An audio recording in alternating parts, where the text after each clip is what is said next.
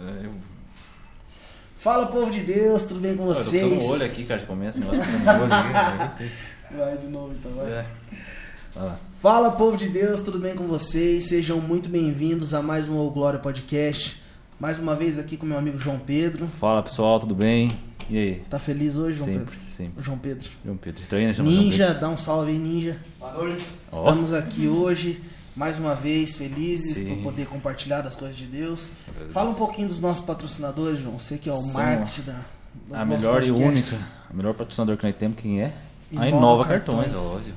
Tudo que você precisa em, em gráfico, adesivo, panfleto, banner, tags adesivos, cartão de visita, cartão fidelidade, adesivo de, de geladeira, tudo nós faz. De carro. De carro, tudo você imaginar, pra, pra pôr em armário, pra pôr no, na no porta, vidro, na tudo porta, que você precisar no a gente teto. faz. E a gente não pode esquecer também da Pizzaria Beleze, Sim. a melhor pizza da cidade, a pizza com todos os produtos de qualidade. E você que já comeu em qualquer outra pizzaria, já comeu na do Armando, você sabe que a pizzaria do Armando é diferenciada. Então vai lá na Pizzaria Beleze, pede uma pizza, agrada a sua esposa aí, que vai ser benção, Sim. Jesus. Também não podemos esquecer de quem? RR Informática, tudo em equipamentos eletrônicos para computador, hardware, programa, é, HD, tudo precisar manutenção, formatação. RR, ele que cuida do nosso, das nossas máquinas aqui, nossas máquinas, já tem uma. Ó. É, não, tem três. Tem três, Três. contando a do trabalho. Ah, é, agora no trabalho são três. Então você quer lá um preço bacana para atualizar seu computador, um SSD, memória, RR Informática, tudo. Também não podemos esquecer da Edith Cabeleireira, nossa irmã aqui da Igreja Quadrangular também. Sim. Edith que tem mais de 30 anos aí de experiência.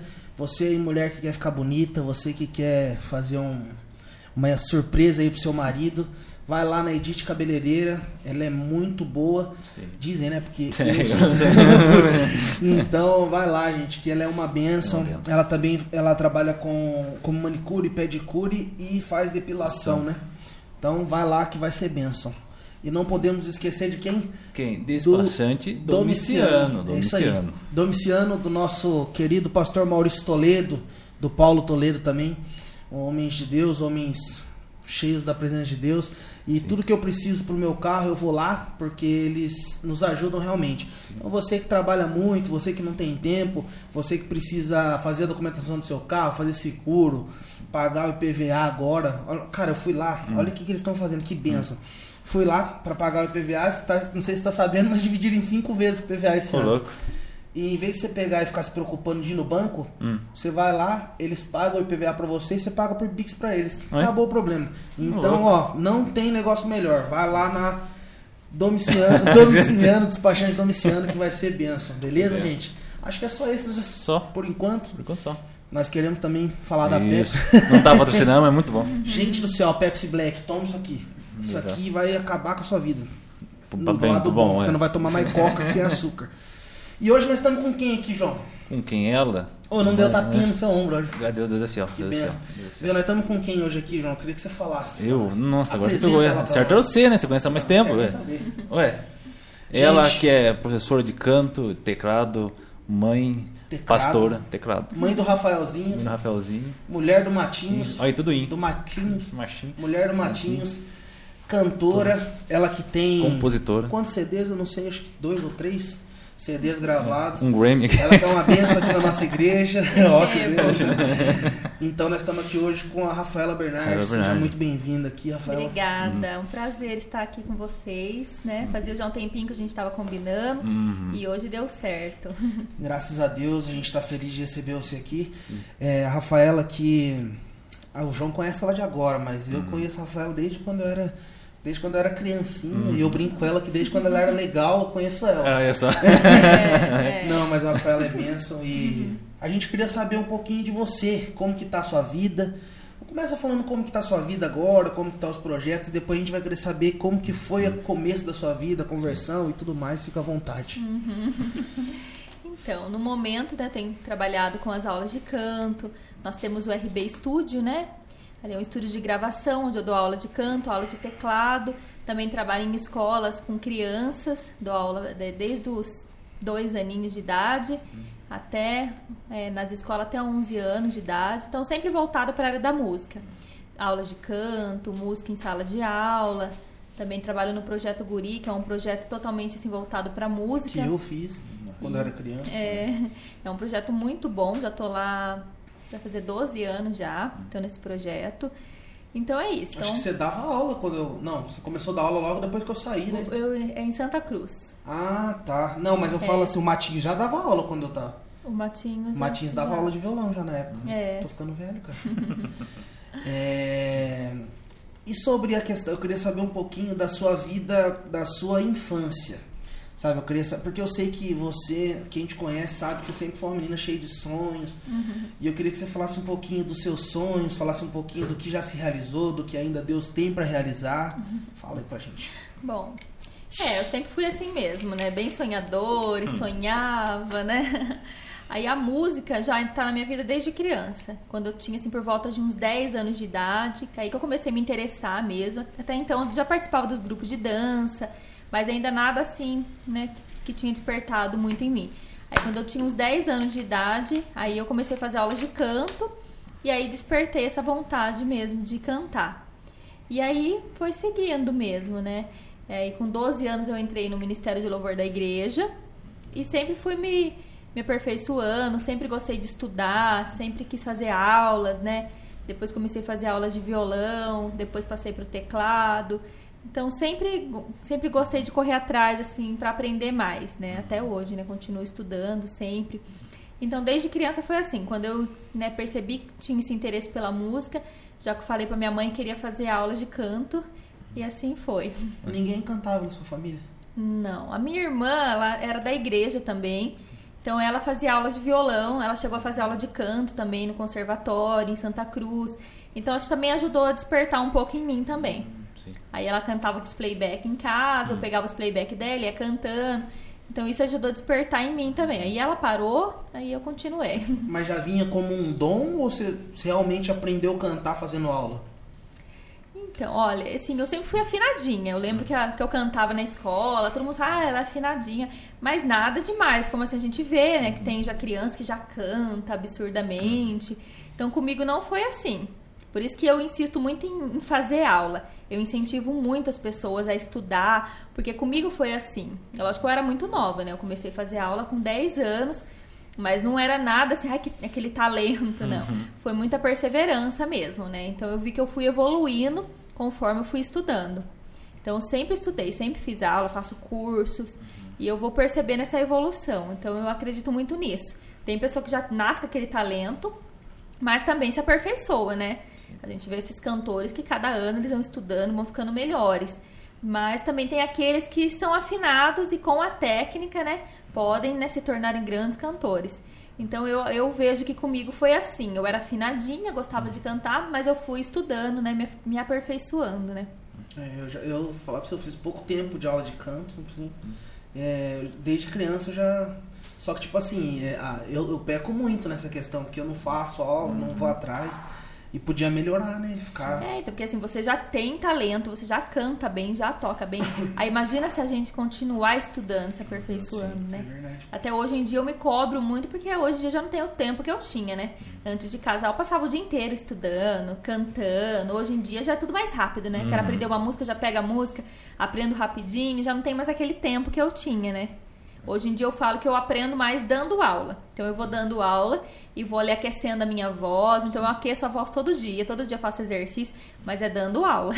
O problema de não dar, de não, de não fazer aula é que agora, agora, graças a Deus, melhorou, mas teve uma época que a minha avó, você lembra? Cara, eu cantava duas músicas já. Sumi. Nossa, É. tava horrível. Daí foi passando o tempo, eu não sei se foi treinando, é porque foi quando eu comecei a cantar na igreja, acho, sabe?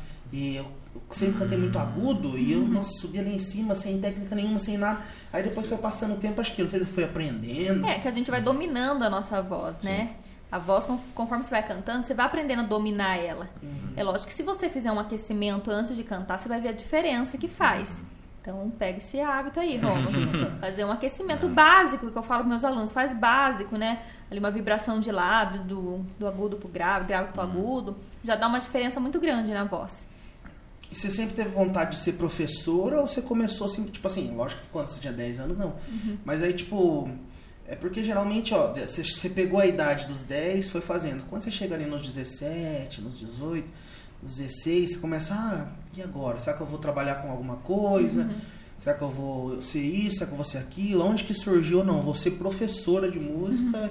E que, que você fez um, um curso, alguma especialização? Então, assim, eu sempre tive muito de ensinar. Então, eu lembro que com uns 13 anos eu comecei já a ensinar na igreja. Ensinava coralzinho, pegava as crianças, gostava de ensinar as crianças na dança. Então, sempre gostei de ensinar. Então, foi uma coisa muito natural. Aí, quando eu comecei a fazer aula de canto mesmo, fui pro conservatório fazer, começaram as pessoas a vir atrás de mim querendo fazer aula. Eu falava, não, mas eu não dou aula. Não, você dá, dá aula pra mim.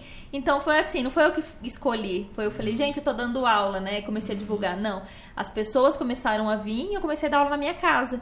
Isso eu tinha 17 anos, comecei a dar aula na minha casa. Então foi natural. Eu até falava assim, ah, vou fazer faculdade de biologia. Mas quando você fala uma coisa, você sabe que não vai ser, né? Uhum, só um, um falar É, por só falar. por falava por falar, mas, mas foi muito natural, eu falo. E aí você fez algum curso que. Porque você dá aula na Etel, né? Dou aula em escolas, assim, Então, de porque, ensino. tipo, pra você dar- Isso. É, aí tem que ter Eu faculdade. falo assim, porque eu, eu dei aula num em projetos, assim, que seria. Quando tem aula, a, a escola integral, assim, aí você vai lá e dá aula pras crianças. Só que não era um professor, É, era um não- é um projeto. projeto, né? Agora, pra dar aula na escola, o que, que você precisou fazer? Você teve que se. Então, quando eu terminei a- o ensino médio, eu queria fazer facu- faculdade de música mesmo. Só que aqui na nossa região não tinha, né? Só tinha pra Bauru, Até longe. É, até hoje tem, mas a distância só. E a gente não tinha condições na época, né? De eu ir embora, fazer faculdade. Então eu, fiz, eu entrei no curso técnico em música, da ETEC de Ourinhos. Aí foi um ano e meio. Toda noite eu ia pra lá pra Ourinhos. Então esse curso foi muito bom pra mim. Ali já me deu uma bagagem muito grande. Então é, é curso de nível técnico. Então é- assim não poderia ainda dar aula em escolas. Então quando eu terminei o curso técnico, mesmo assim eu já estava dando aula no projeto Guri, já estava dando aula em escolas de música. Mas aí eu entrei na faculdade de artes. Aí à distância. Tinha artes e tinha música, então eu poderia ter feito música. Só que daí eu pensei, ah, como eu sou professora e dou aula em escolas também, acho que artes seria mais interessante pra mim.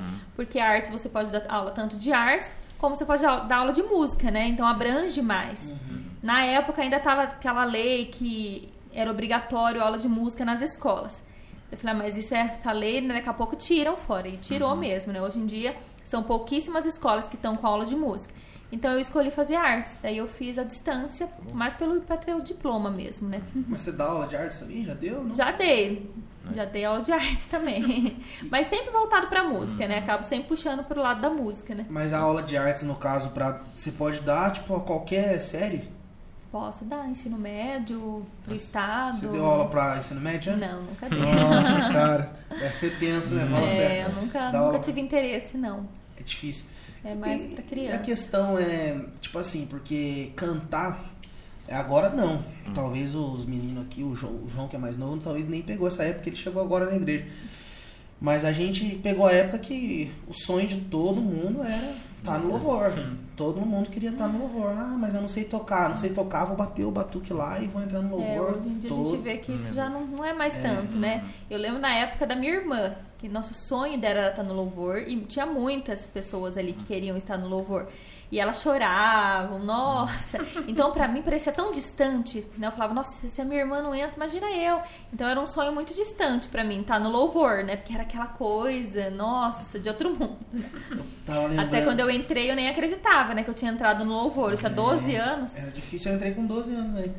Só que, tipo, até tava dando risada aqui que eu entrei no louvor com 12 anos, mas é.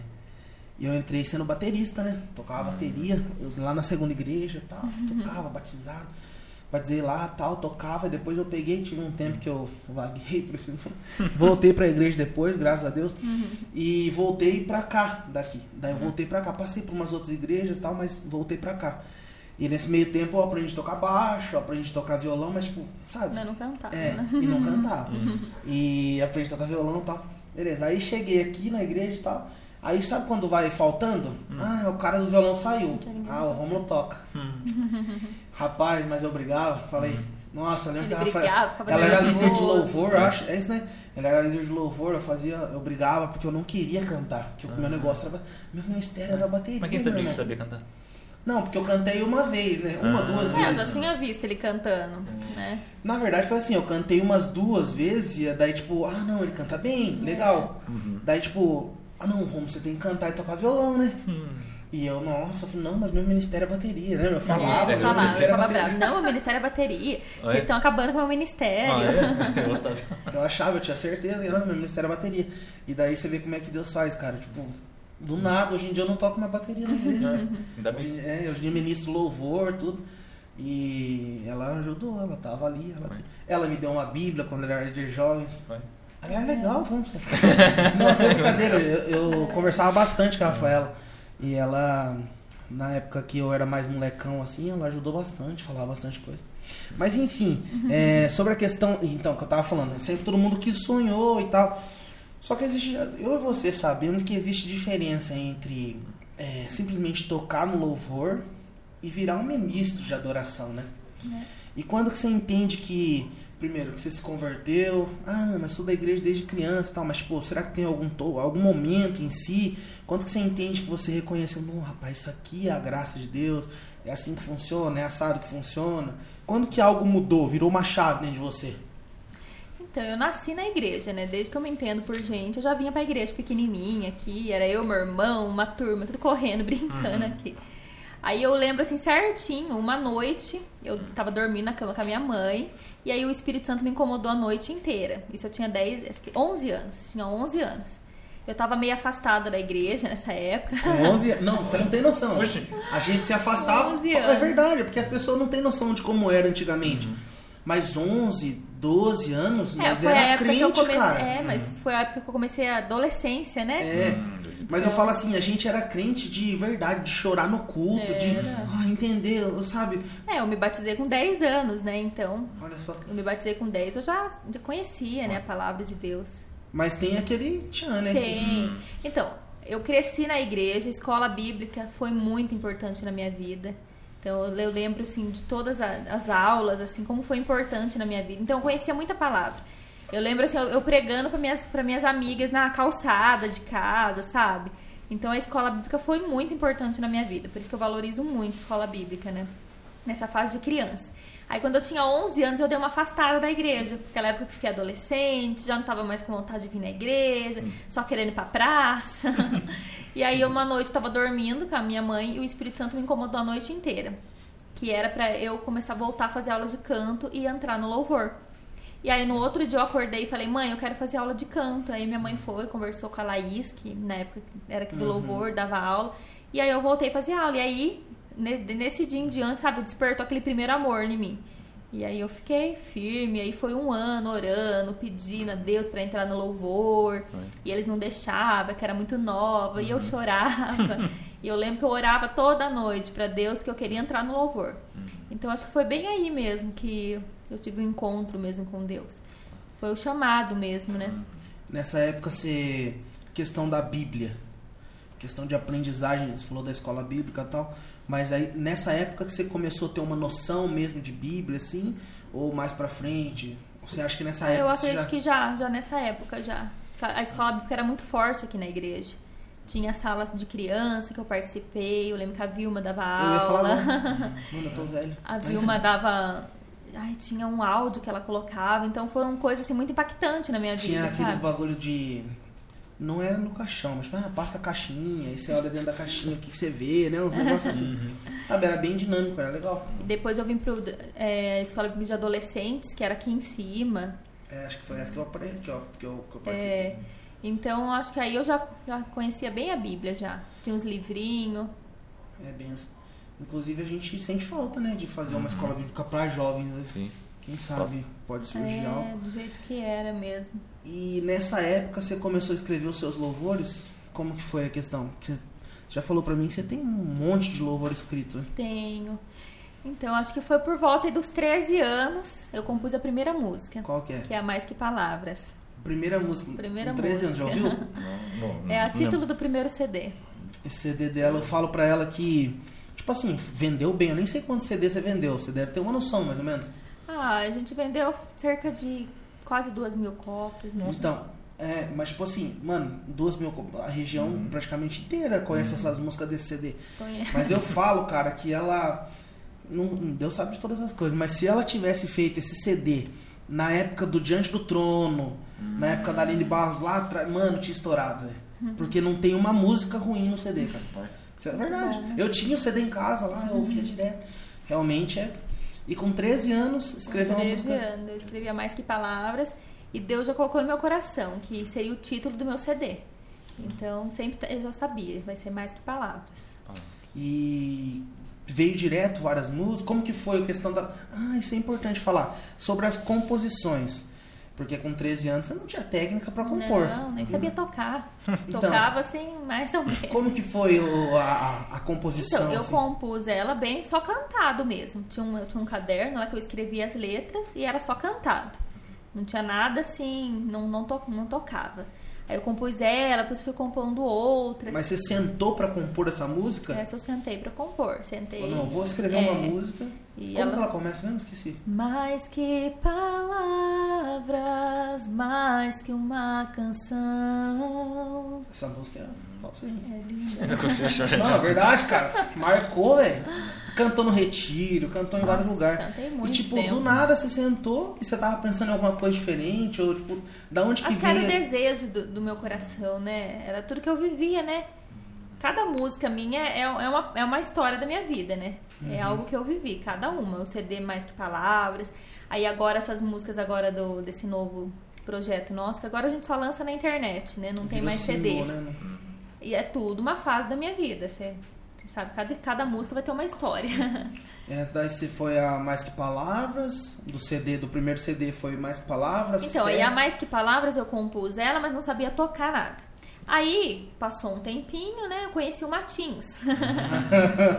Olha como é que Deus é, cara. Você Deus vê. deu a música com o Matinhos e ia colocar a cifra. Aí eu conheci o Matinhos e eu tocava violão, assim, aprendi a tocar aqui na igreja, mas bem simples, assim, só, era só o acorde, não ensinava batida, nada. Então, eu, eu não sabia direito. Aí o Matinhos começou a me dar aula de violão. E aí eu comecei a aprender mais certinho, tudo, né? E aí eu coloquei a cifra na música Mais Que Palavras. Eu mesma Ah, coloquei. você que colocou? Aí eu coloquei. Básico, né? O basiquinho. Sim. E aí um dia eu peguei e cantei pra ele. Logo no início do namoro eu cantei pra ele. Aí ele falou, nossa, que música bonita, você que fez? Daí eu falei, foi eu que fiz. Aí ele ficou, nossa, não acredito. E aí aquele sonho começou a crescer no nosso coração. Que daí eu vi que a minha música era boa, porque eu nunca tinha, tinha cantado pra ninguém. E se você cantasse pra alguém, a pessoa nem ia dar bola, né? sim. Só que como o Matinhos entendia de música, né? E o Matinhos já tava há muito tempo já tocando, já. E ele gostou da música, então aquilo me animou. E aí eu comecei a compor mais. Daí você. Mas, mas peraí, vamos lá. É, o CD, mais que palavras, ele teve quantas músicas? Dez músicas. 10 músicas. Então, essas 10 músicas, você, você já tinha composto ela quando criança, todas? Foi Ah, tipo. Foi aos, aos anos, desde os 13. Sim, mas quando você, quando você gravou o seu CD, você não gravou nenhuma. Você não compôs pra gravar. Ah, teve também. Teve também? Teve também. Qual? Ó, a Por Amor a Ti, eu lembro que foi ali no processo. É que assim, a gente gravou cinco músicas primeiro. Gravou cinco músicas que já eram as músicas mais antigas que eu já tinha, mais Você tem o seu site ainda lá? Não tem. Não tem? Mas tem no YouTube. Meu canal do YouTube, Rafaela Bernardes. Depois você coloca na descrição lá o canal da. Tem todas lá, todas as músicas do CD Mais Palavras estão lá. Então foi cinco primeiro, as cinco primeiras músicas, foi as músicas mais antigas que eu já tinha. Aí a gente gravou essas Quais cinco. são as cinco? É porque eu sou interessado, porque eu lembro do CD. Ó, vou ver se eu lembro. Foi a Mais Que Palavras. Acho que a Amiga também entrou nessas primeiras. A Fé também acredito que entrou. O que mais? A Entrega. Dobrão lá. Entre- Não, aquela Te entrego os meus Ah, sim. A caminhos. Dobrão deve ter sido mais velha. A né? ent- entrou depois. E aí depois a- as que entrou foi a Por Amor a Ti, que eu lembro que compus já nesse final. A Geração Eleita também. Foi já da, da segunda A parte. outra agitada também, né? Aí eu Eu vou. vou. Ela copiou então, a música eu vou. É. Ela fez primeiro. Ela fez primeiro. Ah. Nossa, ela tem uma música pra cachorra dela, Capaz. que morreu. Tá no Cantei, CD também? Como é que é a música? Tá no CD? Ah, lady. É isso É eu não lembro da música Não, e depois ele teve uma cachorra com nome, Com Milady. o nome Lady. Olha só. Verdade, Eu, copiei ela. Copiei o Pride na cara dele. Mas tá registrado as músicas certinho. Não, então, é, daí tipo, você compôs essas cinco primeiras, devia ter algumas também, né? E daí quando você foi gravar, como que foi? Tipo assim, ah, cara, porque é difícil, hein? Eu não sei quanto você gastou na época, mas Ah, gastei bastante. hoje em dia é mais fácil, porque você pode gravar uma música só, né? De repente a É. música estoura e você tem o dinheiro pra você gravar as outras, mas na época. Não, então, assim, eu tava fazendo técnico em música, né? E a minha, a minha cabeça era só o CD. Nossa, era um sonho meu, né? Então, tudo que eu tinha, todo o dinheiro, a gente começou a vender roupa também. Então, a gente ia para São Paulo, comprava roupa, já aproveitava, já gra- gravava o que tinha que gravar, e vinha para Bernardino e vendia roupa. Então, era tudo voltado para isso. Minha mãe, né, tinha uma casa, ela vendeu, dividiu entre os irmãos, deu minha parte. Peguei dinheiro do Banco do Povo, A parte da casa você usou pra gravar Usei você. pra gravar. O Banco do Povo também, também fiz acho que duas vezes também empréstimo. Então não foi fácil, foi bem trabalhoso, mas eu creio que tudo valeu a pena. E quando você gravou, daí o processo de gravação. Porque eu lembro que era em São Paulo que você Era gravava. em São Paulo, foi, Foi no difícil, Estúdio como foi? Tonelada em São Bernardo do Campo. Então a minha irmã morava em São Bernardo. Aí, assim, eu vejo que tudo Deus preparou, porque eu não conhecia nada. Eu fiquei pesquisando pela internet, estúdio de gravação, estúdio, ficava pesquisando. E aí eu vi esse estúdio. Até o. Aí o produtor do CD é o Rodrigo Soeiro. Não sei se vocês conhecem o Rodrigo Soeiro. Eu lembro que foi. Não, eu lembro um cara que gravou lá também, que foi no Retiro, só. O Rodrigo Soeiro tem quantos é. anos, esse Rodrigo Soeiro aí? Quantos anos? É. Eu conheço um Rodrigo, can- é cantor, tem um cantor. É, ele é pastor da, da a igreja DAI, sabe? Acho que é mesmo. Bom, é. O pai dele. Bom, não sei se é o, o pai dele teve AVC. e teve- Isso, É o pai dele tem a música que cantou com, com o Belk Vilar lá. Isso. É uma música, sei. Ele que fez a versão de Creio que Tu És a Cura. Uhum. Então eu vi ele lá e aí eu me identifiquei muito com ele. Falei, nossa, é aqui que eu vou gravar. Só que era um dos estúdios mais caros. Tinha outro muito mais barato. Só que era um dos mais caros. E o Matinhos falava, não, a gente tem que fazer o melhor. Por mim, eu ia no mais barato. Falava, não, aqui tá bom. E o Matinhos, não, se é pra fazer, vamos fazer o melhor, né? Então, por isso que a gente demorou um ano de gravação. Porque a gente fez cinco músicas, pagou tudo, depois gravou as outras cinco. Ah, então. Nossa. Então foi um E ano. ansiedade? Foi fácil. Ah, eu lembro que uma vez eu fui na casa dela, ela mostrou a- as músicas já são eleitas, as músicas que estavam prontas, assim, antes de lançar. É. Daí, no caso, você gravou cinco, e depois você teve que voltar. Mas você ia lá e gravava uma e voltava, você Não. foi lá e gravou tudo já. Eu mandava pra ele as guias, né, gravadas, acho que a gente gravava no computador, assim, só a, guia com violão, mandava pra ele. Aí ele produzia lá com teclado, só mandava pra mim. Aí eu ouvia. Aí mandava. Aí no dia de gravação de instrumentos, eu lembro Tudo a gente- isso em. Que ano que era, mais ou menos? Há 11 anos atrás.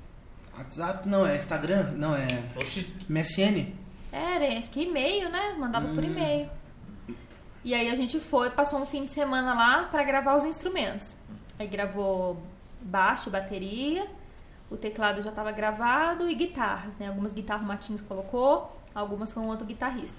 Então foi um final de semana assim, só pra gravar os instrumentos, que ele queria que a gente estivesse junto, pra gente dando as ideias, falando tudo. E ele é um produtor, assim, que libera você ter suas ideias? Ou... É, que na época, assim, eu era bem, não tinha muita ideia, né? É lógico que assim, eu falava, não, esse aqui não, mas assim, tudo foi muito assim, Deus que preparou, porque assim, eu não tinha muita ideia. Então, não tinha muita noção, né? O que, que a bateria vai fazer. Então, hoje eu escuto CD e vejo que é tudo do, do meu jeito mesmo, com a minha personalidade, né? Então, ele conseguiu captar bem isso. Ah, o cara é bom, né?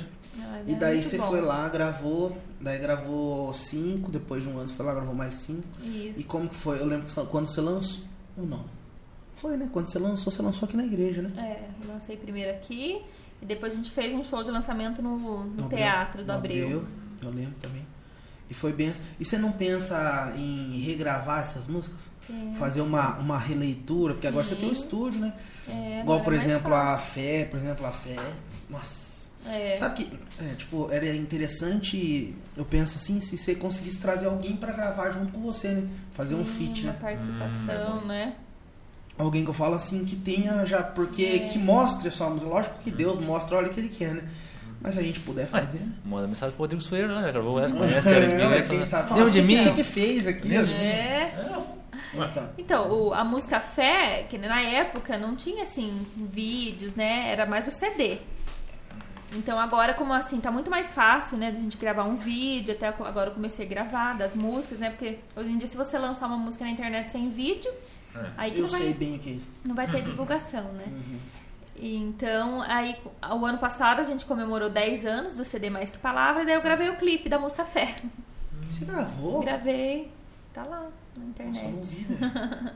Então eu gra- gravei Mas você o clipe. gravou a mesma. É, a- É, a- é a- o áudio, aquele gravado lá. Só Uhum. gravei o clipe mesmo. Pra comemorar os Mas 10 como que é gravar esse clipe com áudio? Tem que ficar mexendo a boca? Igual... É, você vai É, cantar você- em cima. É que Você todo dubla? clipe que você vai gravar, você dubla, né? Porque daí ele vai pegar o áudio, Eu perguntei isso pra ela. o áudio gravado Não, no eu fico estúdio, imaginando, né? aí, não, eu só, mas você tem um retorno? Não, você coloca, coloca, leva uma caixinha de som, deixa ali a caixinha e vou cantando junto. Ah. Pra pegar a boca certinho, né? Tem que gravar em vários lugares, né? É.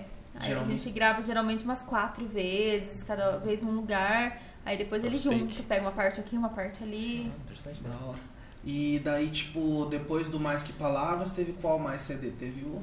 Então, aí a gente né, lançou o Mais Que Palavras. E aí começou a. A, a gente até tava preparando pra lançar um outro CD. Eu fiz até o encarte do CD, ia se chamar Tempo da Promessa. Aí, aí entrou essa era digital, né? Acabou esse negócio de CD. Então a gente falou, vamos estar lançando agora na internet, né? Então a gente começou Tá. a lançar, lançou a Tempo da Promessa. Aí depois lançamos a Primavera também. Lançamos a Meu Pastor, que a gente gravou o clipe no estúdio. A Recomeçar. E a última, Aprendendo a Adorar. Então e já a, lançado é, essas. a- Rapaz, falar agora.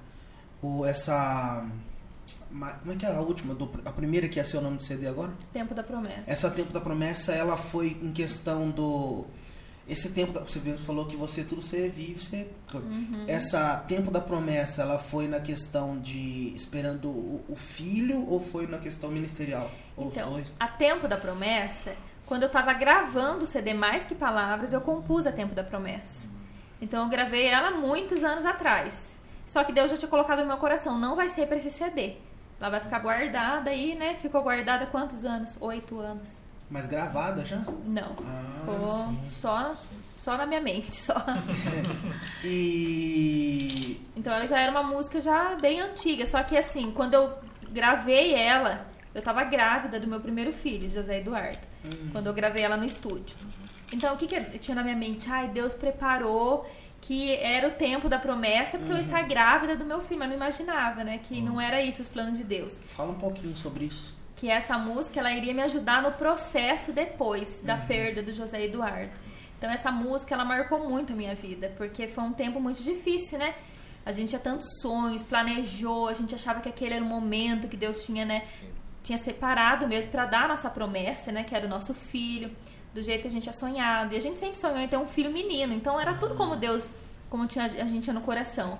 Mas não eram os planos de Deus, né? Então ali eu perdi o José Eduardo.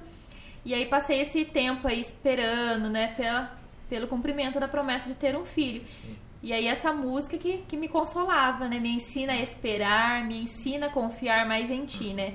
E na hora certa Deus vai me abençoar. Vocês- É como se você tivesse feito uma música pro que você ia passar. e Eu ia sabia. passar e nem sabia ainda. Sobre a questão do processo de perda da criança, como que, como que foi na época, o que houve, sabe?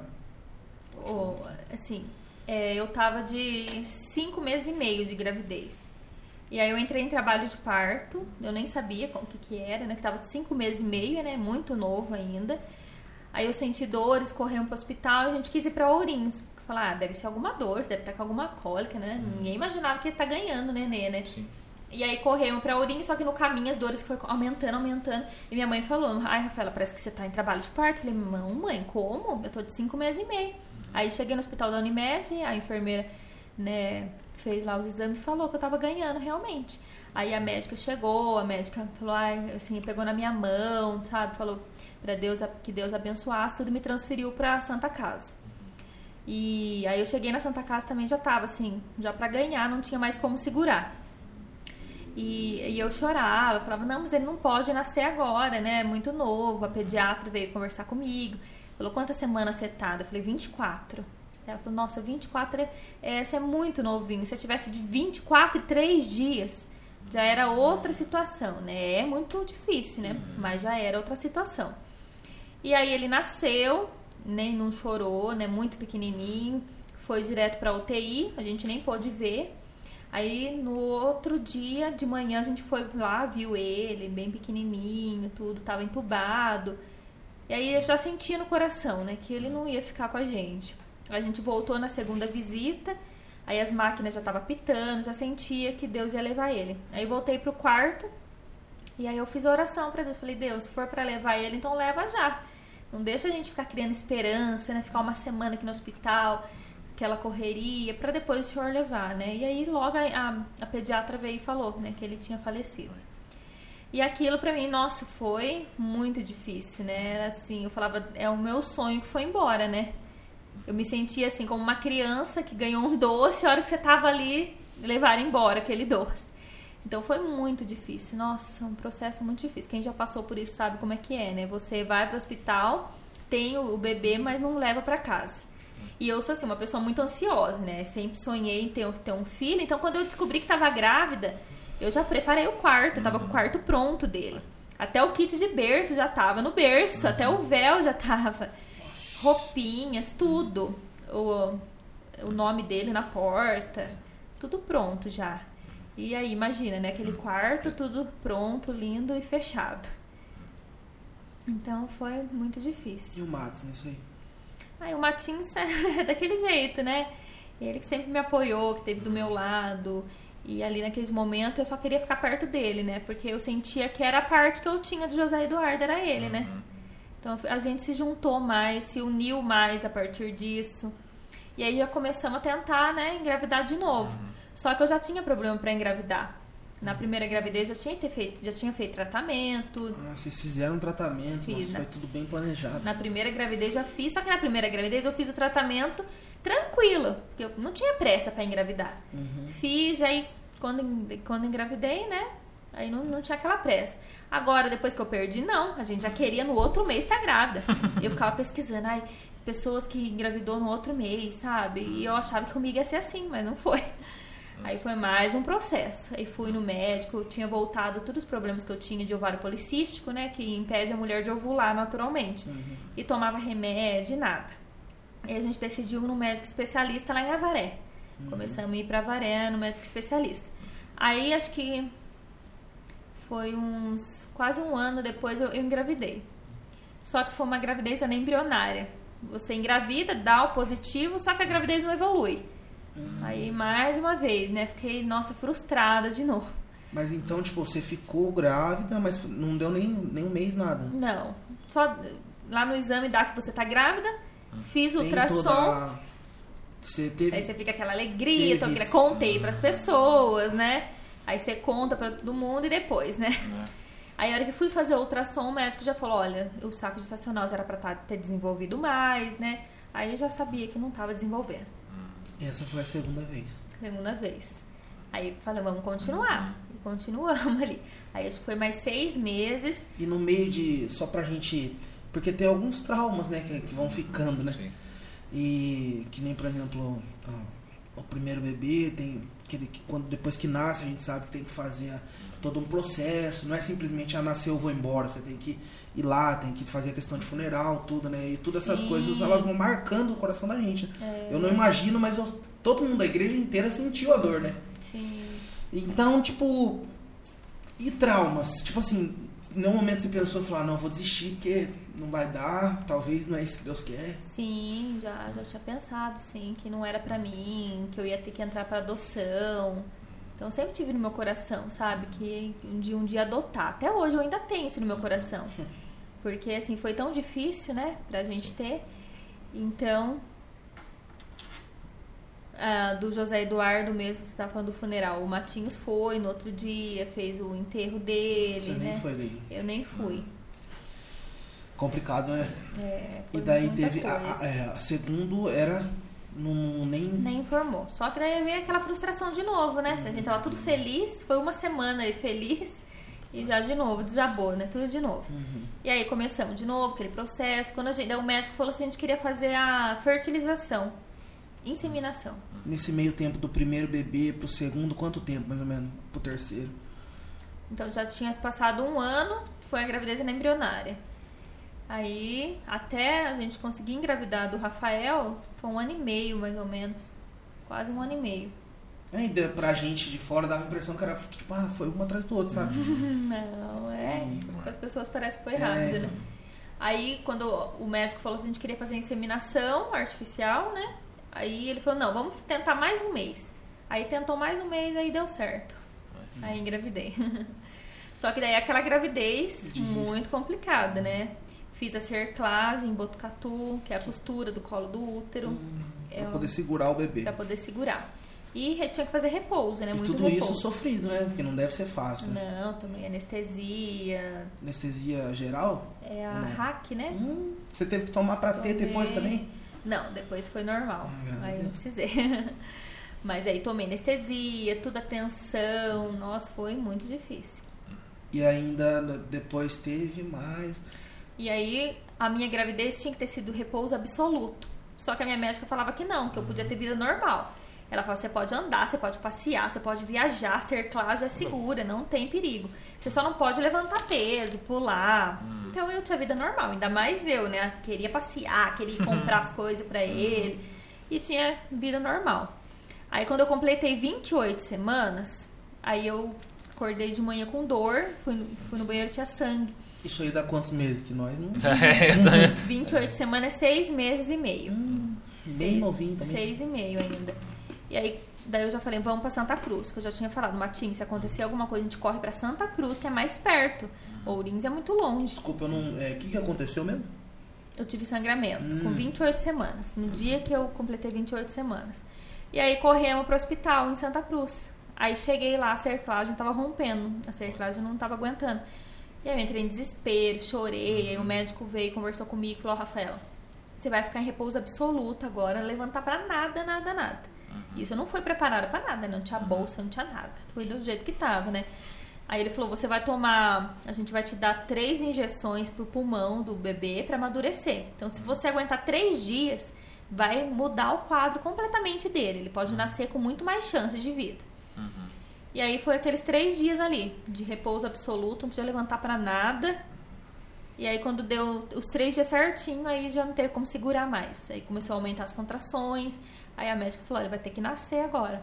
Só que ele, assim, pesava 1,3 kg. Meu Deus do céu. E o médico falava, ah, Rafaela, em 28 semanas não vai nascer com 1 quilo.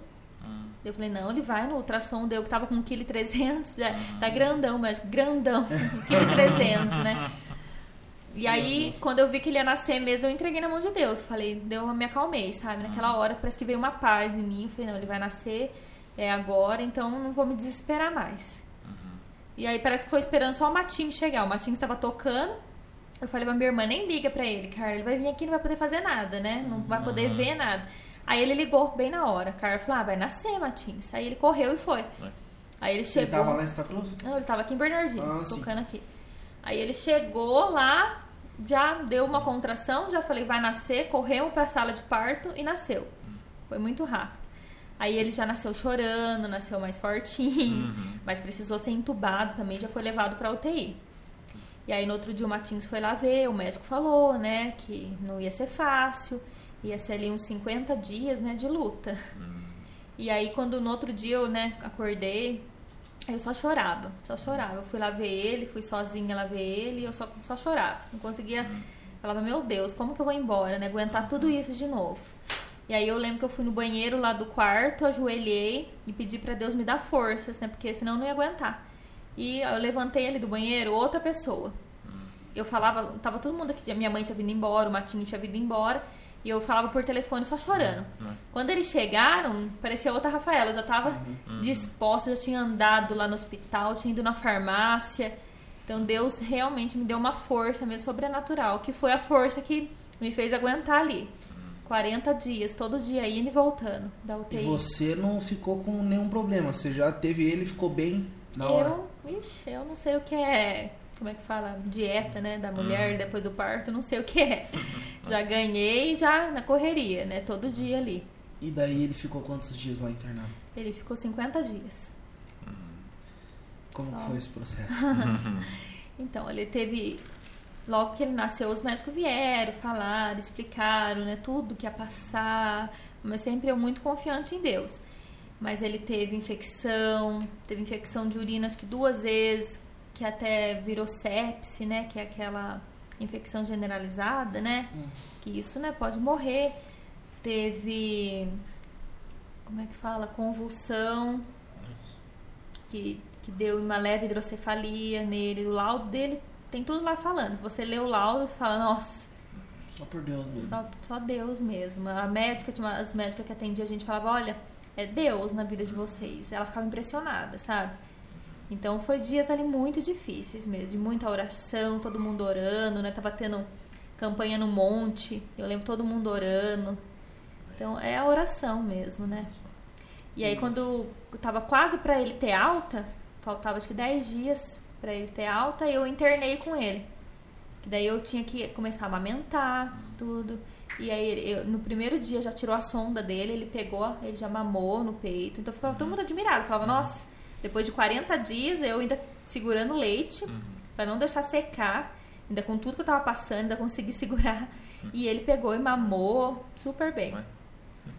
E daí ficou mais 10 dias lá. Aí nós ficamos, na, acho que foi mais uma semana. E aí chegou a hora, né, de na ter de alta. na hora de trazer embora. Ah, quando a médica falou, ó, vai ter, você vai ter alta, me deu aquele medo, né? Eu meu Ah, tem Deus. essa, é verdade. Me deu medo. Falei, gente, ele pesava 2 quilos. E ele Meu tinha Deus. quase dois meses, você pesava 2 Até pra quilos. trocar. Era. A roupa prematuro, roupinha de prematuro. Esse tamanho, era grande nele. Nossa. Então eu E não dá medo assim, Dá, pequenininho. nossa. Aí me deu aquele medo, né? Até no, no dia que ia ter alta, eu tava dormindo lá no quarto, a enfermeira veio, Rafaela, a médica mandou perguntar se você vai querer levar ele embora. Ah, Aí eu pensei, não, eu vou. Se, se é a hora, eu vou levar, né? Não vou ter medo, não. Daí chegou em casa e foi. Chegou em casa, benção. parece que aí mudou. Eu já não tinha mais medo, mas só eu cuidava dele, não deixava ninguém. Ninguém dava banho, ninguém fazia nada. Era só eu. Até os seis meses dele, minha mãe nunca tinha dado um banho nele. E agora, você, depois de tudo isso, você vê ele do jeito que ele tá, Nossa. barulhento. gente, minha belezinha. Aquele lá a é gente, a fogo, gente hein? fica muito feliz, né? A gente fica admirada de ver o desenvolvimento dele, porque ele nasceu né, de seis meses e meio, podia ter ficado com muitas sequelas, né? Tudo que ele passou ali. Então ele se desenvolveu muito bem. Ele teve os atrasos, demorou pra andar, demorou pra engatinhar. Ele foi engatinhar com um ano e um mês. Foi andar com um ano e oito. Então teve os atrasos, eu chorava, orava bastante, pedia pra Deus, né? E agora, nossa, graças a Deus, demorou pra falar, agora não para de falar mais. Agora tá até tocando Sim. bateria já. Então, e ama tocar bateria, né? Não é a gente que, que fica, não é ele, ele ama. Uhum. É, tem uma leva, né, que vem pra tocar bateria agora. Tem Sim, ele, sim. tem o filho do Walter. Tem. É, então, é um sinal que o Neguel tá Então. saindo. É o sinal como é que vai casar e vai embora. Pra Osasco, cara, que se mete. É. E não posso deixar de perguntar, né? Você tem intenção de ter outra criança? Ou você acha que não? O que, que vocês Ai. sonham? No momento, não. Curtir um pouquinho, né? No momento, eu quero curtir. Que agora que eu posso, assim, estamos curtindo mesmo o Rafael. Parece que agora a gente relaxou, sabe? Porque, assim, esses dois anos, primeiro ano, então, foi muito tenso, sabe? Aquela tensão muito em cima dele. E era fisioterapia, ia no neuro, e passava no médico todo mês. E era o peso, tinha que ganhar peso, né? Ele era Alergia, não tinha nada. essas coisas não. Teve refluxo também, teve refluxo. E o peso dele, que ele era muito pequeno. Então foi muita tensão. Então agora que a gente tá relaxando, tá curtindo o desenvolvimento dele. Então no momento não. Só se. Deus mudar mesmo a cabeça. E daí agora, nesse meio tempo que você ficou, que você cuidou dele, você não pôde se dedicar muito a fazer música e tal, imagino, né? É. E agora vocês estão com alguns projetos. Então, agora que a gente tá voltando, né, com os projetos, ainda, assim, o ano passado a gente já começou, né, divulgar, né, lançamos alguns vídeos, E assim, depois do Rafael também a gente começou a compor bastante músicas assim pra, Criança. pra crianças, né? Pra outras pessoas, assim. Então a gente tá com esses projetos também. E fala um pouquinho sobre como foi a questão do, do estúdio. Que deve ter- não deve ter sido fácil montar um estúdio. Eh, como que foi? Quem que sonhou? Foi por causa do quê? Como que foi a questão? Então, o Matinhos, quando a gente começou a gravar o CD Mais Que Palavras, aí ele começou a ter esse sonho. Então, enquanto eu tava lá gravando, e ele vendo ali o estúdio, tudo o processo de gravação, aí ele começou a sonhar com isso. Mas daí o sonho era dele, sabe? E eu já terminei de gravar meu CD, coloquei na cabeça que era o casamento, né? Aí eu queria casar. e o Matinhos estava com o sonho no estúdio. Nossa, tão antigo já. É, Porque só de casamento vocês já têm o quê? oito anos. O CD é 11 anos, então foi bem ali junto. Quando eu terminei de gravar o CD, o Matinhos começou a construir. Então é, foi tudo ali o Matinhos mesmo, foi o sonho dele mesmo. Entendi. Então, no caso, depois que você pegou e. Depois, que vocês Depois. casaram ali, daí você teve que adotar junto. né? É. É, Até no começo eu ficava meio, meio brava, sabe? Falava, ah, você fica gastando, dinheiro tudo no estúdio, né? em vez de pôr no nosso casamento. Então no começo eu ficava meio brava. Mas aí depois é, acabou que eu entrei no meio junto. RB Studio, Rafaela Bernardes. É. Olha só. Ainda colocou o nome dela Ele fez o estúdio Ele lá. fez tudo e colocou meu nome ainda. Toma. Ele fala que não é, né? Não, o que, Ele que fala é? que não é, não sei. Ele fala não é Rafael Bernardes. É, tá certo. O que será que é, Então. né? Não sei. Agora é Rafael, né? É. Agora é Rafael E eu ia Bernardes. perguntar sobre isso. O nome Rafael, você escolheu, tipo, ah, eu vou colocar o meu nome. Não. Quando eu tava grávida de José Eduardo, eu lembro que eu assisti um vídeo de uma. Era uma mulher que tinha perdido um filho. Eu tava grávida ainda. E ela perdeu tudo. E depois ela engravidou de novo. E o nome do filho era Rafael. E ela falava Rafael porque significa Deus cura. Então foi. Era, ela falou, é a cura da minha alma. E aquilo eu guardei no coração. Então, quando eu perdi o José Eduardo, eu já tinha no meu coração. Se eu engravidar de novo for um menino, vai ser Rafael. Porque significa Deus cura. Glória E ele vai ser a cura, né? E foi mesmo. E continuando sobre o ministério, agora que você se formou no ITQ também, então é obreira, né, credenciada, como Uhum. que foi? Conta também. Então, olha, o ITQ eu comecei a fazer também bem, bem antes também. Comecei a fazer lá em Ourinhos também, fiz seis meses. Ia lá também de segunda a quinta. Aí acabou que ficou difícil, eu comecei a dar aula à noite, aí eu tranquei o ITQ. E acabei deixando de lado, depois com essas coisas de gravidez, acabei deixando de lado.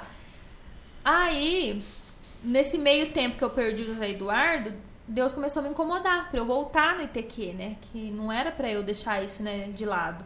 E aí eu voltei. E aí fiz em Ourinhos lá, daí tava a distância, acho. Fiz a distância, fui, fiz as provas, tudo e concluí. Até quando eu fui na convenção lá de Serra Negra, eu tava grávida do, do Rafael já. Aí eu fui na convenção, fui consagrada, viemos embora rapidinho que a gente ia passar em Botucatu no anestesista pra fazer a cerclagem. Então foi aquela correria. Mas aí foi isso que Deus colocou no meu coração pra terminar, né? Porque eu tinha deixado de lado. Sim. E Deus tava me incomodando, não, você tem que terminar. E dentro disso, você crê em alguma coisa pro seu ministério que tenha a ver com o pastoreio, alguma coisa? Dentro dos ministérios, al- alguma coisa que Então, eu atenção? sempre quis fazer o ITQ pra, assim, pra somar no meu ministério de louvor. Uhum. Não é assim que eu quero ser pregadora, eu quero ser uma pastora, não era isso, era, era para somar. Porque quando eu termine, quando lancei o CD Mais Palavras, a gente todo final de semana tava numa igreja. E eu falava assim, se eu for obreira, a gente vai assim, né, chegar na igreja, é melhor recebido, né? Que acontece essas coisas. Então eu falava assim, eu quero pra isso, pra gente, né, pra ficar melhor, né, pra é, somar no ministério de louvor. Não era nada com a intenção de, pre- de ser pregadora. É lógico que a gente vai cantar, vai ministrar, acaba tem igreja que quer que a gente pregue também. Eu até preciso, né? Esse ano eu quero exercer melhor isso. Uhum. Deus tem me cobrado. Mas é sempre, sempre pensei para isso, para somar com, com o Ministério de Louvor. E sobre a questão do ministério, do ministério, ah, tem uma coisa que eu queria perguntar também. Uhum. É, o nome Ministério Um Cântico Novo, que era da Rafaela, que eu não sei, eu não sei da história. Não, não vou Mano, falar nada, não vou falar nada. Até tomou água. O nome era da Rafaela e eu lembro que um dia ela, eu nem sei a história, nada, como que era, nada. Mas eu lembro que um dia ela pegou, eu tava falando, ah, preciso de um nome, preciso de um nome. Ela falou, não, por que você não põe Ministério um Cântico Novo? Era meu e tal. Uhum. E depois um pastor de fora veio e o pastor confirmou. Não sei se eu falei isso pra você. Não. Pastor Sergei, ele veio na, na, aqui, né? E ele era muito usado dons, tá? Eu fui lá pra ele orar por mim e de repente eu naquela que coloco Ministério Samar, eu queria colocar, ou Ministério Um Cântico Novo e tal. E daí ele pegou e falou assim, ó, e Deus tá me falando aqui, ó, que ele tem um cântico novo pra sua vida. Eu falei, ah, meu Deus. Já comecei a chorar, ah, mas é isso. E que ele ia dar músicas, falou pra mim dormir com uma caneta de batraceiro, porque Deus vai me dar músicas, e tem dado mesmo, graças a Deus. E o nome, cara, veio dela. Eu não sei como e eu queria saber. Isso eu nunca perguntei como que veio, da onde veio. Então, teve uma época da minha vida que Deus tinha colocado no meu coração de ter um ministério, de ter uma, assim, uma banda mesmo. E aí Deus colocou esse nome, um cântico novo. E aí ficou guardado. Eu falava, não, não tem a banda, o ministério. Quando o Rômulo falou, eu na hora já senti de falar pra ele, coloca um cântico novo. É. Então eu faço parte também desse ministério. Vou gravar, quando, quando eu ficar famoso, eu vou chamar você pra gravar. É. Não, brincadeira, o povo já pensava, o menino quer ficar famoso. É. Já passou. Ah, falando nisso, é uma coisa que com certeza você passou, porque eu também passei. Porque quando a gente é moleque, criança, assim, a gente tem o sonho de, querendo ou não, o que, que era o, o estourar no, no meio gospel lá? Ah, porque eu vou ficar conhecido, eu vou começar a ir em todas as igrejas, eu vou viver do meu ministério. E a gente vai percebendo que não é bem assim as questões, Não. sabe? Deus ele faz com alguns e com alguns ele às vezes a gente foi erguido para simplesmente servir na nossa igreja, por exemplo. Como que foi a construção do sonho e depois a desconstrução, ou se não, tipo, não acabou ainda, eu ainda tenho sonhos, eu ainda tenho projetos. Como que é isso a questão? É algo Então, doído, né? Mas É, não é fácil. Quando a gente lançou o CD Mais Palavras, a gente tinha né, aquele sonho de ir em todas as igrejas. A gente ia, todo final de semana estava numa igreja. Até que se você for ver a região inteira que me conhece, conhece as músicas do CD Mais Palavras. Só que assim, ficou aqui, né? A gente não conseguiu se estender e eu corri atrás, mandei CD em gravadoras, mandava em todo lugar que podia. Mas não foi, não era os planos de Deus, né? às vezes não era o momento, né? Às Não era o momento, sabe, né? a gente como não que- entende os planos de Deus. Hoje eu entendo assim que é, foi uma benção na minha vida, eu creio, por onde eu passei, sabe? Fomos em bastante igreja em São Paulo também, em São Bernardo, a gente foi em bastante igreja. Então acho que Deus tinha, era aquele plano para aquele momento, para aquelas igrejas que eu passei. Mas sabe uma coisa que às vezes a gente não tem a, a dimensão? É que. to- Uma coisa que eu tenho percebido é que existem estações na vida da gente. E tem músicas que você escreve para certas estações. Então, tipo, você pega, por exemplo, ah, você pode não ter ficado famosa no Brasil inteiro, pode não ter, sei lá, milhões de pessoas no, no, no seu Facebook, no seu Instagram, mas em compensação, muitas pessoas foram abençoadas com aquele CD, muitas. Não, os jovens da nossa igreja mesmo, nossa, da, em todo lugar que ela ela tocou no retiro várias vezes e as músicas não era uma música que tocava simplesmente tocava, era uma música que ficou conhecida aqui na região. A geração Sabe, eleita. Geração eleita. Então, tipo, é, às vezes a gente te- é às vezes a gente tem um pensamento, igual por exemplo, vou dar um exemplo pra você que às vezes isso pode ser usado pra você como eu creio que usa pra mim. Por exemplo, é, existem muitas, com certeza você deve ter recebido muitas prom- promessas, vamos colocar profecias, Nossa, né? muitas. Então, é, profecias, às vezes profetadas, a gente não sabe. Tem muita coisa assim que é difícil da gente falar. Mas teve várias vezes, por exemplo, de eu chegar, ninguém saber que. A, tipo, a, a pastora da Assembleia lá, uma missionária que veio, não sabia quem eu era. Chegou e falou assim: Ó, a sua voz vai ser ouvida nos quatro cantos da terra. Eu Falei, amém, né? Só que daí entra a questão da. é, ainda ela perguntou se eu era. se eu cantava. Eu falei, ah, beleza. Só que daí entra a questão daquilo que o Brunão falou, de ter a, profe- ter a palavra que vem espiritual, só que para a palavra ser espiritual, ela passa por um carnal que é a pessoa. Então, eu não tô falando que é, talvez Deus possa gravar uma música e estourar, Uhum, pode acontecer. Mas é, às vezes essa questão do, do- da, da voz ser ouvida pode ser pregando, pode ser através do podcast, ninguém sabe. Às vezes, vamos colocar amanhã estoura o podcast, a minha voz foi ouvida nos quatro cantos da terra e não foi cantando. Às vezes uma pessoa. Às vezes uma pessoa lá do outro lado ouviu sua música. É. Aquela pessoa que tava precisando. Sim. Ou até, por Né? exemplo, é, por exemplo, colocar, vamos colocar a música sua fé pra mim, que foi a, a- a- a, a mais top do CD. É. É fé, a pessoa escutou, a pessoa se converteu e de repente ela pregou pra alguém e essa pessoa tá nas nações. E aí, você vai falar que Deus não fez através da sua vida? Sim. É. Deus ele faz o que ele quer da forma que ele quer e cabe a gente continuar, entendeu? Então, tipo, a questão que é bem legal é que a gente, por mais de, é não desistir. Sim. Por mais que passou todos os tempos aí, ó, a gente tá em cima do altar, tá ministrando, a gente não, sabe? Então, hoje eu tenho isso muito no meu coração, sabe? Eu faço por amor. É por amor mesmo. Eu gravo as músicas, eu ponho meu din ponho dinheiro do bolso, né? E não tem volta, né, cara? Não. Não é um, não é um Ainda mais hoje que é só digital, Aham. né? Ainda quando era o CD, a você gente vendia vendia o CD. e conseguia pelo menos dar metadinha, né? Pelo menos, né? Agora hoje em dia é, é Hoje em dia não. É, Você então é gasta, por amor mesmo. Porque, sabe, eu componho as músicas, daí a gente gravou tudo. Aí eu escuto a música e falo, nossa, essa música não é tão abençoada, vai ficar guardada só pra mim. Eu tenho que divulgar ela, né? Deus deu, não é só pra mim. Então, aí eu gravo mesmo, faço, faço tudo que eu posso, mas por amor. Não é Uhum. pensando em ter algum retorno, não. É porque a gente ama mesmo, né? É, é que nem eu tava comentando com o João sobre o podcast. É, pode acontecer de uma hora ou outra estourar o podcast, um monte de gente no YouTube, isso vai acabar rendendo alguma coisa. Mas, meu, se você for ver hoje, você vê tudo isso aqui, o jeito que tá montado, é tudo gasto e que não tem retorno. O retorno nosso é ouvir um testemunho, o retorno nosso é a pessoa vir aqui. Eu sempre brinco, a gente senta na mesa com as pessoas que a gente gosta, e aprende de Deus com as pessoas que a gente gosta. Sim. Então, querendo ou não, a gente ama estar fazendo isso aqui. Não sei o João, mas tipo, quando tem podcast, você pega, a maioria das vezes, você chega aqui no podcast, você já tá, nossa, ansioso, feliz. Então perguntar o que você vai fazer. É, então, é, já fiquei, o que a gente vai falar hoje? Então, tipo, é, e Deus vê, cara, Deus vê tudo isso. São coisas que nos motivam também, né?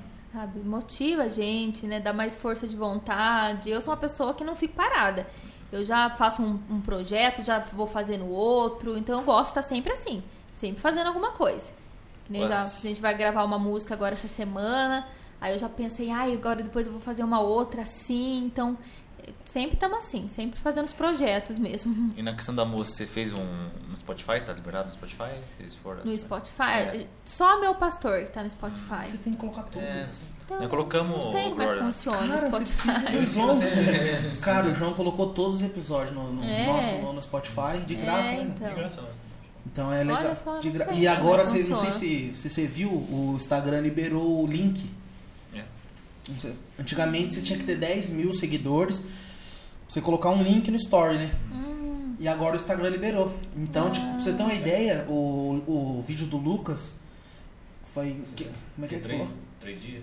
Três questão dias. de três dias ele passou um, do- um dos vídeos nossos que era já bem assistido. Três semanas. Porque que- que- não tem nem comparação, né? Você poder colocar um link lá. É. Então você, às vezes, você tem bastante seguidor, você vai lá e coloca o link do Spotify e fala, gente, ó, pode ouvir no Spotify. A pessoa cria uma. Como é que é? Playlist? Uma playlist com o seu nome lá e ela vai escutar. E é legal que você tem bastante música. Dá pra você jogar o CD fé inteiro, colocar por. Como é que é? Dá pra colocar por álbum, né? Por É álbum. por álbum. O álbum CD fé, nossa, muito olha, legal, cara. Tem que fazer, João. Você tem Fazer 300, pra eu vi lá, tem 300 pessoas no, no YouTube. É. Você É, então. converteu ali pro, Spotify dela. ela- É, já é, já fica. Sim. Eu tenho um negócio com o o Matinho YouTube é fazer lá, difícil, já aproveito. e faz. É. O YouTube é difícil, né? Meu Deus, o YouTube YouTube. Você é no YouTube é difícil. todo dia. Nem que seja um, dois minutinhos. Então jogou no negocinho. É. O, por isso que quando a gente la- lança vídeo, eu coloco no YouTube. Uhum. Mas eu coloco direto no Facebook, direto no Instagram.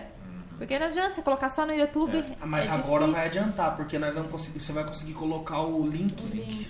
Então, tipo, a- às vezes compensa, não sei, tô só dando uma ideia daquilo que eu, talvez eu faria. Porque tipo, você coloca no Facebook, as pessoas assistem no Facebook. É, E isso não- lá. Não, não que não seja interessante, é interessante. Mas no YouTube você consegue uma, né? É diferente. É, quanto mais visualizações. tipo, você né? conseguir mil no, no YouTube lá, depois consegue fazer live, eu não sei como é que funciona, mas é- ele, ele ajuda, mil, né? mil pessoas e 4 mil horas, você consegue fazer monetizar o canal. É. Então. Ah, monetização. então é. Agora, tipo, você colocar uma música no YouTube, dá até pra mudar a forma de lançamento. Que agora você pode colocar o link. Ó, gente, tá no YouTube. Forma uma prévia no Instagram, É. isso é um, um Nossa, gente, ficou muito bom isso aí, cara. Uhum. É uma coisa que deveria ter feito há muitos anos já. Uhum. Mas segurava, É só os- porque só, só os famosos podiam ser, É. ser- ser- divulgar o seu produto e a gente Sim. não podia. Enfim, mudando de assunto. É, sobre a questão do seu ministério, é, em questão de. O, que, o que você pensa ainda, ou que você pensava, ou que amadureceu no seu ministério? Que hoje, por exemplo, tal, não sei você, mas eu, por exemplo, quando eu ia nas igrejas antigamente, ah, não, vou lá, vou cantar minha música para as pessoas conhecerem minha música, beleza. Hoje em dia, quando você vai, no, eu vou, por exemplo, numa, numa igreja, você já oh não, eu tenho que fazer algo diferente, ou penso, sabe, você tem algum, alguma, vamos colocar assim, você entende o seu ministério como alguma missão? Fala assim, ó, o meu negócio é aqui, que nem eu estava conversando com o João esses dias. Eu entendo que a minha, o meu hoje, né, estação, que a minha, o que tenho para mim hoje é levar a igreja à adoração.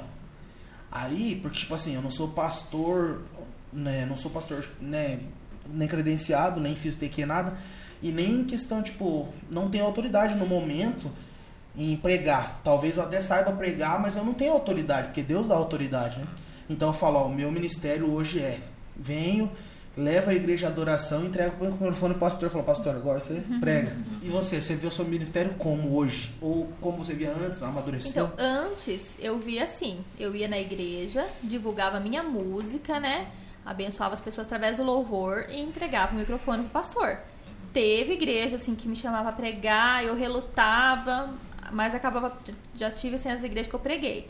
E foi uma benção, sabe? Mas sempre relutava. Então, eu queria mais era a parte do louvor mesmo. O Matinho sempre falava: "Não, você tem que falar, dar um testemunho, né?" E eu, mas você sabe quando você não, não tem muito o que falar, né? Na uhum. época eu era tão nova, não tinha muito o que falar. A gente falava ali da adoração, tudo, mas era mais a parte do louvor. Hoje em dia não, hoje em dia eu já tenho que falar, uhum. sabe? Hoje em dia até mesmo fui convidada assim para ir para pregar, não fui para cantar. Uhum. Esses, é, o ano passado mesmo eu fui é, pregar num culto de Dia das Mães, uhum. que uma igreja me chamou. Então não me chamou para cantar, ver, né? É, não me chamou para cantar, me chamou para pregar. Porque hoje em dia eu tenho o que falar, né? Tudo que eu, que eu passei, então hoje em dia eu dou o meu testemunho, sabe? Tudo que eu passei até conseguir ser mãe tudo que a gente passou com o Rafael, todo o milagre que Deus fez na vida dele. Então hoje em dia eu já não me vejo mais só como uma cantora. Então hoje em dia eu vou sim, mais assim, para dar o testemunho, falar tudo aquilo que Deus fez na nossa vida. Você entende que hoje seu ministério é como se fosse uma. Como é que eu vou, como é que eu vou dizer? Um influenciador? Não. Ah, um ministério que, que mostra que é possível sonhar. Sim. É esperança. É, um ministério de esperança. De esperança. Isso é bem legal. É. E sobre a questão do ministério, você tem mais alguns planos ministerialmente? Falando, não, lógico que a gente sabe que Deus que decide, né? A gente já fez tantos planos e Deus decidiu, às vezes, de formas diferentes do que a gente queria. Mas você tem algum plano falar assim, não, cara, eu queria fazer isso, eu tenho sonho de fazer aquilo, eu tenho sonho de, sei lá, é, aprender mais daquilo. O que, o que anseia o seu coração? Porque a gente sabe que tem cinco ministérios, né? Que é é, profeta, evangelista, mestre, pastor. apóstolo e pastor. E tipo, você acha, você acredita que você flui em algum deles? Você acredita que o, o que você pensa? Você fala assim, não, meu ministério daqui para frente eu tenho vontade de fazer isso, eu tenho vontade de fazer aquilo. O meu sonho é ajudar as pessoas naquilo, porque uma coisa que a gente tem aprendido é que o ministério da gente não é pra gente. É para abençoar as pessoas. Então, tipo, na onde que você acredita que você hoje, né? Onde você acredita que você ainda tem algo para oferecer e o que você tem para oferecer? Então, hoje, hoje eu vejo assim, um ministério muito nessa parte de maternidade, né? Eu vejo Deus me usando muito nessa área. Outras pessoas assim, vêm, vêm falar comigo sobre o filho. Às vezes o filho está com algum atraso, a pessoa vem falar comigo, falo, né, dou uma palavra de ajuda para aquela pessoa.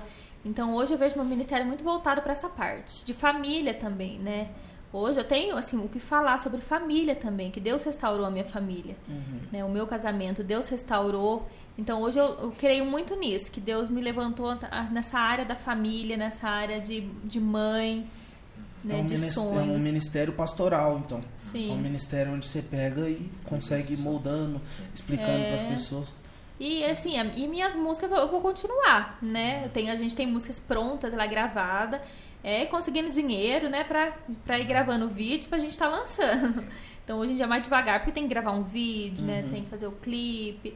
Mas assim, eu tenho no meu coração de ir gravando, sabe? O que Deus for dando pra mim, eu vou gravando e vou colocando na internet. A pessoa que ouvir for abençoada, né, já tá e bom. E a Rafaela Sonhadora ainda existe ou não? Tem sonhos ainda aí dentro? Ah, sonho sempre tem, né? Só que hoje já é bem diferente, né, do de antes.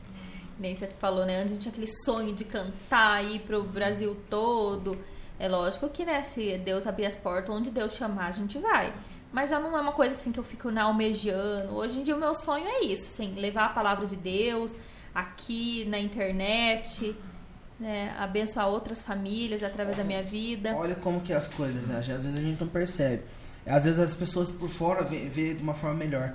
É, que você estava falando da, da, de, de ser um ministério pastoral, querendo ou não, é, até a questão de você assumir o grupo de mulheres, sabe? Eu queria que você falasse um pouquinho sobre assumir, porque tipo, o grupo de mulheres você assumiu, tem sido uma bênção, vários cultos. Teve o culto que o pastor Armando pregou sobre Cura interior. cura interior, que foi tremendo. Então, tipo, eu queria que você falasse um pouquinho sobre isso também, como que foi. Foi num momento difícil para a pastora Terezinha, tudo, mas Sim. como que foi, como que tá sendo? Então, olha, o grupo de mulheres, pra falar a verdade, eu nem participava do grupo de mulheres, porque eu não me via como uma mulher, né? A gente pensa que é só a senhorinha do coque. É, tá- até então eu me via como jovem. Depois da maternidade, aí realmente eu me vi, né? Agora eu sou mulher, né? Não sou mais aquela menina, né? E aí quando surgiu, né, a pastora Terezinha não ia poder continuar, o pastor falou: "Tem alguém que quer?" Até então nunca tinha surgido no meu coração isso, nunca. Aí o pastor teve uma reunião de liderança, né, que o pastor falou: "Alguém se dispõe, né, a estar aqui pra gente não pode ficar com o grupo parado". Ninguém levantou a mão. A hora que terminou, Deus colocou no meu coração: "Vai lá e pega". Aí eu fui lá e falei, pastor, eu, eu vou assumir. Aí até até gente que falou, nossa, mas você já tem tanta coisa, você já dá aula, você faz isso, você faz aquilo, trabalha, tem filho, vai dar conta de mais uma coisa? Eu falei, ah, mas quando Deus coloca no meu coração, a gente dá conta, né? E foi assim, Deus colocou no meu coração e eu tenho gostado muito de estar ali com as mulheres, né? O que, que eu falo, assim, que eu vejo que o meu ministério tomou um outro rumo, né? Não é mais aquilo que eu imaginava, que eu tinha traçado pra mim Nada a ver, né, que, praticamente. que era só louvor, pra mim era só louvor, só isso. E tomou um outro rumo, assim. Hoje eu vejo que a minha vida é um testemunho, né? Uhum. Pra outras mulheres. Então, creio que tudo é, é plano, é plano de Deus, né? É benção.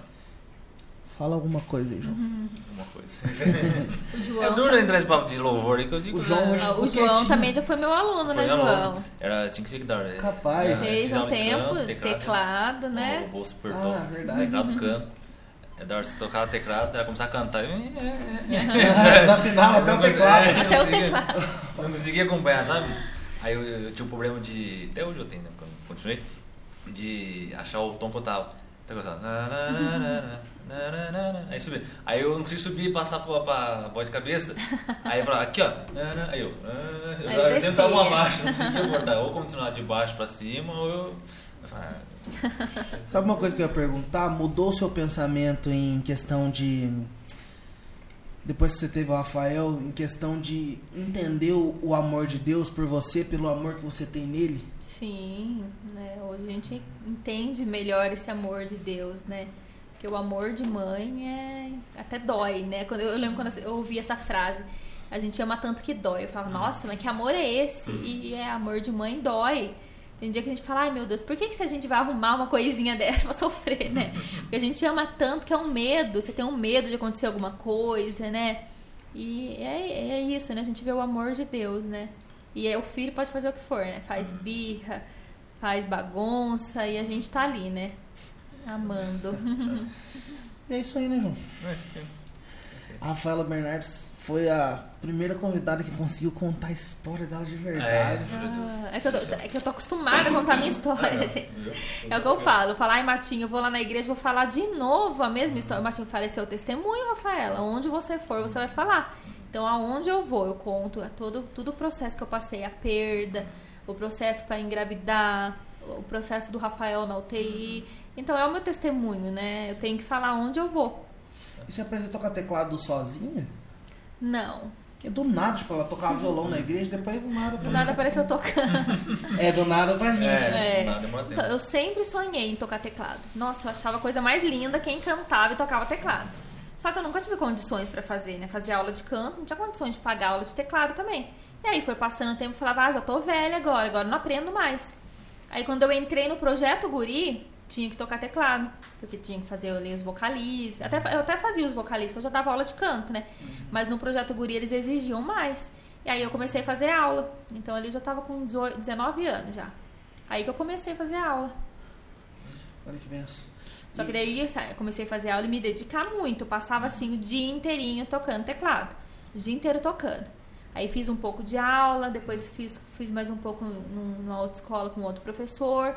Aí ele foi embora, já não tinha mais professor para seguir nessa área do gospel, eu comecei a aprender sozinha.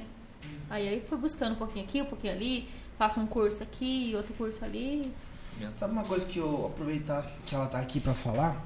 É, você depois que você casou, a nossa igreja ela tem muitos jovens casal, casais, né? Nossa, jovens Sim. casal tá igual você. Jovens casais e acaba que esses jovens eles acabam amadurecendo muito rápido, sabe? E tipo, a gente fica sem jovem, jovem. Já, não sei se você já percebeu isso. Você consegue entender o que eu tô falando? Você pega, É depois exemplo, que casa, parece que muda um pouco, né? é só eu que continuo. Eu não, eu não, eu não. Eu acho que eu não mudei tanto assim, não. Tipo, e tipo, eu queria que você. O que, que você falaria ou o que você acha dessa juventude que não quer, não, não anseia mais um ministério de louvor, sabe? Nossa, cara, eu fico triste de ver, cara. Tem horas tipo, ah, é, cê- vamos fazer, por exemplo. Ah, vamos fazer um- uma abertura aqui para as pessoas entrar no louvor. Ninguém quer. Não, são Sabe, poucos que O que, que querem, você acha né? que aconteceu que do nada os sonhos hoje em dia é gravar o TikTok e fazer o vai se tratar garoto, cara? Chega nisso. E aí, por quê? Por que será? Por que será que esse, aquele brilho no olho que a gente tinha pelo Ministério de Louvor e a gente tem pelo Ministério de Louvor Tem sumiu, ainda, né? cara? Sumiu É, dos são poucos que tem, né? Muito poucos que você, Você, vê, você né? que tá no meio da música em si, você dá aula para bastante jovens, eu creio que pra, pra- principalmente adolescentes ali. Por que, que você acha que sumiu dos jovens? É uma pergunta difícil, mas eu acho que você tem como responder porque você tá sempre com eles. Então, ó, que nem assim, eu vejo muito nas aulas, né? Tem aquele que você passa uma música na aula que vem, chega tocando e cantando, você vê aquele amor. Tem uma aluna que ela é assim.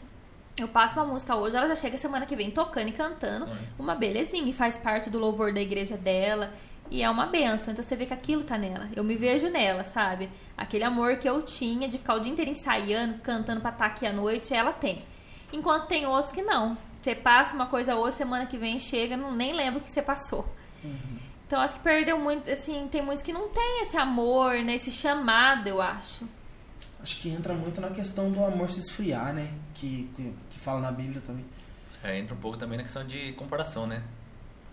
A, a turma fica meio. Ah, mas todo mundo me olhando eu cantar. aí Você fica naquele O comparativismo, problema né? O A, a, a- a geração que vem agora, infelizmente, é uma geração muito doída, né, cara? É uma geração que não sabe sofrer. Não, não tô falando que é bom, viu, gente? Sofrer bullying aqui. Mas uma pessoa que, uma geração que não sabe sofrer bullying, sabe?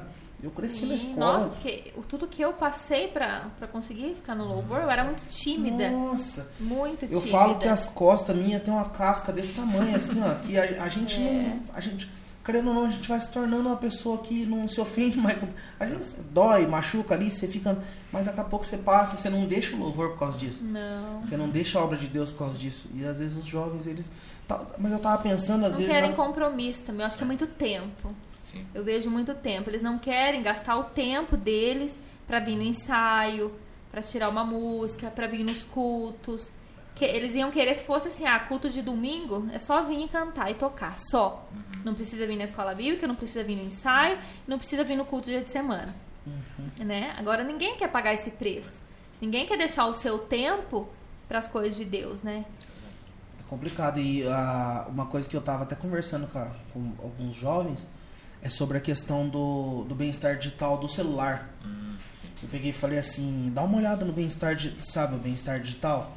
Aquele é um aplicativo que tem dentro do seu, nas suas configurações aí, que mostra o que você usou de, de, de redes sociais durante o dia. Nossa. Então, aí eu peguei e falei, não, abre aí. Tipo, daí, olha aí o que, que você usou. Tipo, será que você não tá usando muito TikTok? Sabe? Então eu tenho percebido, até com a gente, sabe? Mas é. Às vezes a gente tem trocado tudo que a gente viveu como criança, eles têm trocado por por estar com o celular na mão, por estar com, sabe? E eu acho que o erro. Lembra que você pegou e falou, é, sempre tem aquela frase que é, vai ter é, como que é? uma geração forte. Assim, é. Uma geração. É. É difícil, né? Como que é? É uma, é assim, vamos por geração. Relito. Geração fraca faz homem, faz homem forte. Homem forte. Não. Tempos difíceis Isso. faz homens fortes. Homens fortes faz tempos fáceis. E tempos fáceis faz homens fracos. Aí fica nesse loop aí. Então quer dizer então que é, a gente já não pegou uma fase tão fácil, também não, foi Não. tão difícil quanto a É. das nossas pais. E Não, agora não, eles é, estão não tinha toda essa tecnologia, agora né? eles eles estão pegando É uma fase fácil, mais né? fácil, uma, ó, por exemplo, hoje em dia se eles quiserem, por exemplo, aprender um instrumento, eles aprendem na internet. aprende É, tudo tá tão fácil. E aí que eu entro para construir a pergunta. Você dá aula para criança. E você tem um filho. Seu filho tá lá. Ele, eu, eu Uhum. passo, graças a Deus que você vê que tem a vontade, tem o ânimo. O que, que você pretende fazer? Pra, você não pode mudar a geração do seu filho, mas você pode mudar o seu filho. E seu filho pode, sei lá, transformar uma geração. Uhum. O que, que você pretende fazer? Quais são. Você tem algum, algum plano? Não, eu vou criar assim, assim, assado. Porque é Então, duro, eu cara. vejo muito que os filhos são muito influenciados pelos pais, né? Então, os filhos estão ali vendo o que, que os pais estão fazendo, né? Então, o pai que não traz o filho para a igreja, como que depois vai querer, né, que vai? Por isso que eu faço questão de estar na igreja e estar com o Rafael. Ele tá dando trabalho, ele tá correndo, nem presta atenção no culto. Mas ele tá aqui, ele ama estar na Você tá igreja. semeando na vida dele. Já tô semeando. Então isso vai fazer parte da vida dele, que nem foi na minha vida. Então eu vejo isso muito os pais, né? A aula de música. A criança começa, daqui a pouco a criança não quer, o pai ele não quer fazer mais e tira. Já aconteceu comigo. Então acho que os pais têm que incentivar mais. Se os, se os pais querem, né? Ver que a criança tem talento para aquilo, então incentiva mais, né? Às vezes eu vejo criança que tem talento, que gosta, mas para de fazer aula por preguiça. Que tem preguiça de ir na aula. E o pai deixa.